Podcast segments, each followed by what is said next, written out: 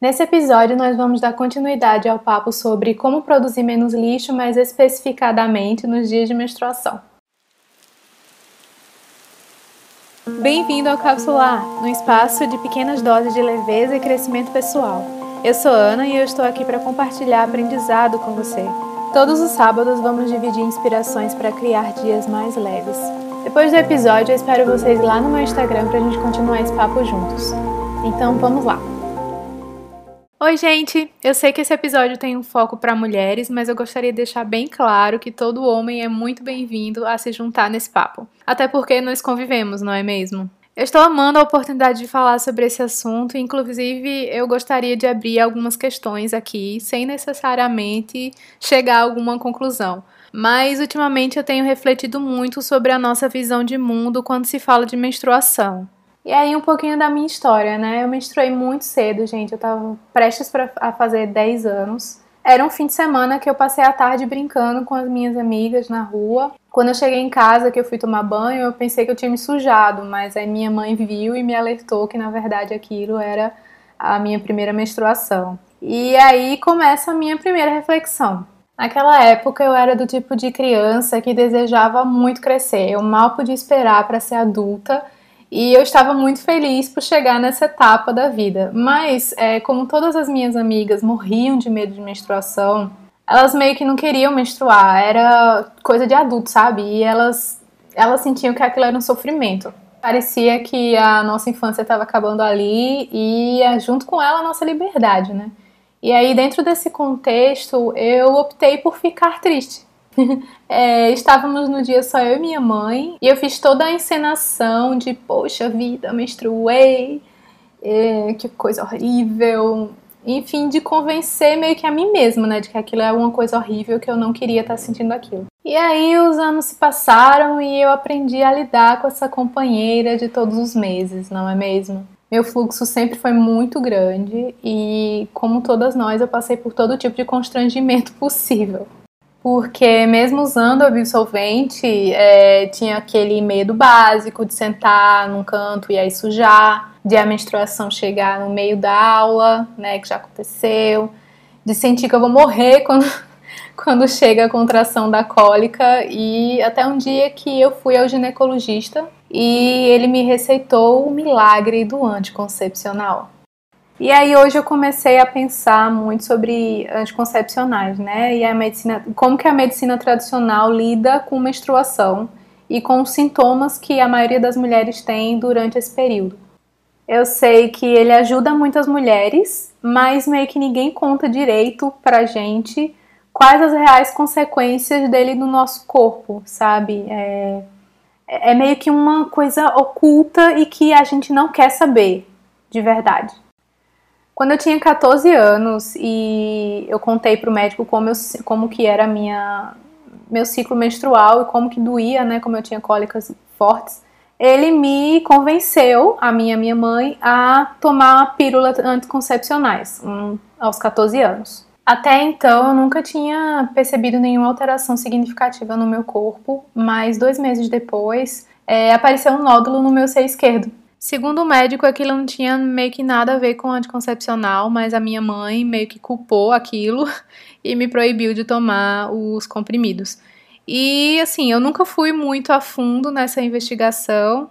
Eu tirei o nódulo e cortei o uso do medicamento e nunca mais apareceu nada no meu corpo. Coincidência? Talvez. Outra coisa que me intriga é quando eu começo a refletir sobre como nós somos pressionadas a viver nesse esse período, sabe? É, eu lembro que, hoje, com muita vergonha, de ter interrompido meu ciclo menstrual duas vezes. A primeira foi porque eu queria viajar pra praia em um carnaval e eu tava para menstruar, então eu pensei que aquilo significava um atraso. E aí eu tomei o anticoncepcional e cortei o ciclo. E a segunda vez foi por medo de engravidar e um pouquinho de pressão, sabe? É, eu tomei uma pílula do dia seguinte. É, ambas as vezes eu não tinha a mínima ideia do que aquilo significava de verdade para minha saúde e para o meu corpo. E aí eu me pergunto se a gente tem mesmo uma real noção do que isso significa. Por que, que menstruação, ciclo menstrual, parece que torna a gente vulnerável e que atrasa a nossa vida? E os medicamentos parecem ser a salvação, sabe? E eu me vi buscando essa solução sem nunca sequer perguntar quais os danos que aquela bomba de hormônio causava na minha saúde. Parecia que eu estava cega. Só queria aquela solução rápida que me trouxesse de volta ativa o mais rápido possível, sem aquele atraso de vida que seria a minha menstruação. Ou que aliviasse o meu medo sem pensar nas consequências. E aí, finalmente, nós chegamos no ponto onde eu parei no último episódio. Obrigada pela paciência. Minha primeira menstruação não tinha absolvente em casa, então minha mãe improvisou um paninho e ali mesmo se resolveu. Mas os próximos ciclos eu usei absorvente comum, naqueles noturnos, com aquele cheiro particular, mesmo os que dizem que não tem cheiro, né? Tem um cheirinho específico, é, abas que assavam muito a virilha, que com toda a tecnologia que eles falam que tem na propaganda, vaza, esquenta pra caramba. Enfim, aquela era a solução mais prática e acessível, e ainda é, né? Desse transtorno que é a menstruação. E aqui eu venho abrir mais um questionamento. Será que é transtorno mesmo? Eu sei que nem todas as mulheres pensam assim, né? Mas a maioria de, de, nós mulheres sente que é um transtorno, não é? A sociedade encara a gente como se fosse um bando de monstro, né? Que a gente é menos produtiva, enfim, é, não é muito agradável. Acaba não se tornando muito agradável. Mas será que tinha que ser mesmo assim? Mas voltando para a coisa do absolvente, né? Eu disse que eu ia abrir alguns parênteses aí, alguns questionamentos, mas eu não ia exatamente chegar a uma conclusão. Mas absolventes. É, eles são feitos de vários materiais, inclusive plástico e química pesada, nós sabemos disso. Sabemos, mas pouco falamos. E meio que a gente não quer ouvir muito sobre isso para não virar paranoia, né? Mas desculpa, eu vou falar sobre isso. Mas a gente sabe que eles podem causar algumas alergias, infecções, é, graças aos componentes milagrosos que retêm aquele sangue. Em uma busca, eu descobri que leva cerca de 100 anos, alguns sites falam de 300 anos, para ele se decompor. E aí eu fiz as minhas contas. Eu consumi esse tipo de absorvente por cerca de 17 anos, ali de 98 a 2015. E eu usava cerca de 5 ou 6 por dia, ou seja, eu coloquei no mundo aproximadamente 1.224 absolventes, que provavelmente ainda estão em algum lugar neste planeta e que permanecerão aqui por mais uns 122.400 anos, ou, se for 300 anos mesmo, 367.200 anos. Oh, meu Deus. Porém, não foram esses números que me fizeram parar. Na verdade, eu fiz essa conta agora e eu ainda estou muito passada. Mas 2015 foi o ano em que eu entrei no processo de vegetarianismo, mas já pesquisando sobre veganismo. E aí, consequentemente, eu cheguei nos coletores menstruais e absorvente de tecido. Separei uma grana e investi neles. Com toda a empolgação do mundo, eu comecei pelo coletor. E o meu modelo é, eu coloquei no post do blog, vocês podem conferir qual que é o modelo que eu uso hoje. Não existiam muitos modelos naquela época, hoje existem vários tipos, vários é, tipos. Na verdade, o que muda mais é a parte do puxador. Mas para falar a verdade, eu ainda hoje não consegui 100% me adaptar a ele, e aí eu vou dizer por quê. Mas primeiro eu vou falar as vantagens de usar um coletor menstrual, né? A primeira coisa que muita gente me pergunta é se eu sinto alguma coisa. E, gente, eu não sinto nada. Eu coloco ele lá e esqueço. Eu realmente esqueço que tá lá dentro e isso não pode porque eles pedem 8 horas entre o uso, porque é o tempo de encher o copinho.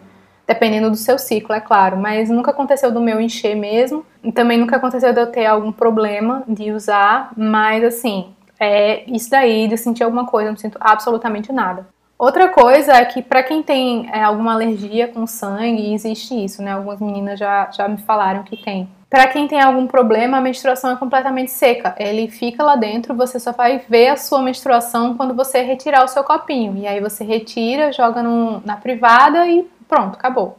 E jogar na privada foi a primeira solução que eu encontrei, porque tem uma outra vantagem, né? Esse sangue pode servir de adubo. Algumas mulheres colocam esse sangue na, nas plantinhas como adubo. E aí você pode dizer: Nossa, que nojo! Que revelação bombástica! Você pega aquele negócio, coloca numa planta, que nojo, eca! Mas enfim, não, não é um nojo, né? Vamos tentar olhar o nosso sanguezinho de uma forma diferente. É, o nosso sangue é muito rico, muito rico mesmo, e as plantinhas amam aquilo ali.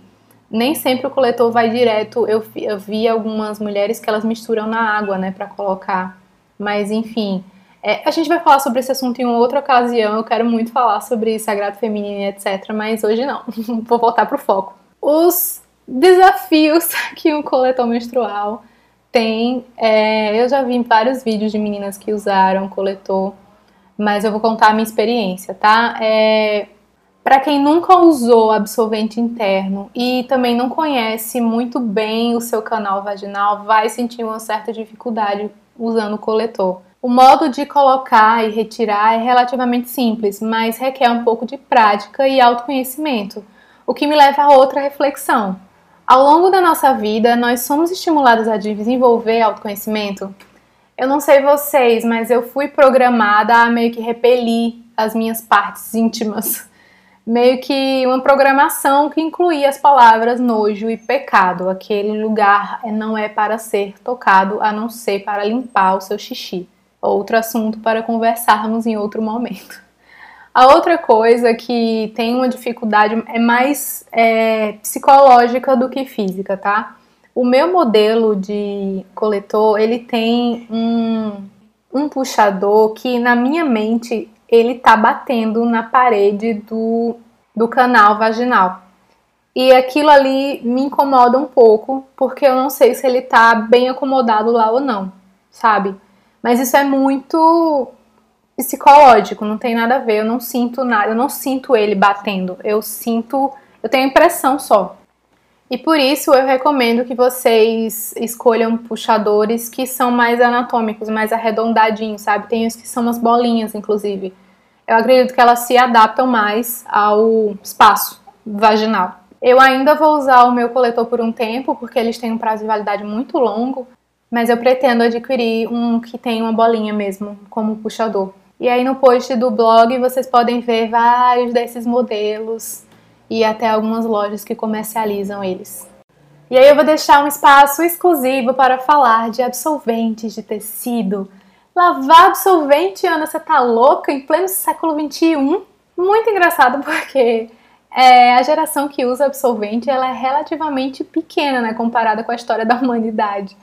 E provavelmente sua mãe ou alguma alguma parente sua já deve ter usado o paninho em alguma época da vida.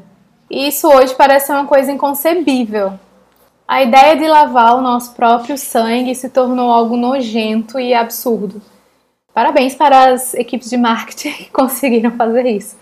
Mas eu comecei a, a me questionar sobre isso, sabe? Sobre a proporção que isso ganhou. Como se a gente não tivesse outra escolha lógica. Rejeitar esse conceito de e pensar em lavar o próprio sangue parece ser uma ideia de gente doida, que não tem o que fazer e quer lavar pano. E isso chega a machucar, sabe? Porque a gente perdeu o contato com o nosso ciclo natural de menstruação. E essa reflexão é muito longa e eu convido vocês para a gente continuar falando sobre isso no próximo episódio. Eu vou tentar focar aqui, ok? Mas lá no post também eu coloquei como que é esse absorvente de tecido, porque quando alguém me falava isso, eu imaginava realmente um pano dobrado dentro de uma calcinha. Mas hoje, absorventes como eu uso da Morada da Floresta, mas existem várias outras marcas. Esse absorvente é realmente muito anatômico, confortável, sem cheiro, dura pelo menos 10 anos e se decompõe em um ou cinco meses, porque a matéria-prima é o algodão.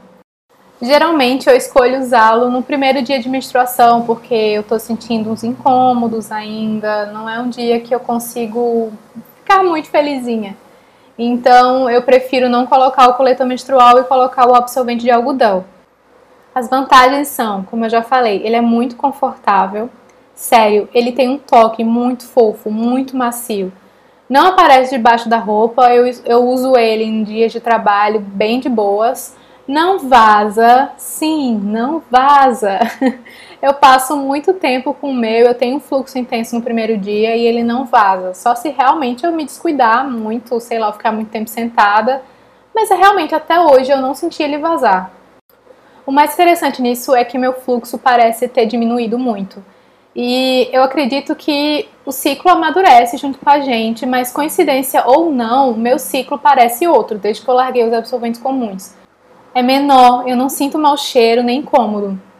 É claro que eu mudei muito a minha forma de pensar o ciclo menstrual e isso deve ter influenciado um bocado.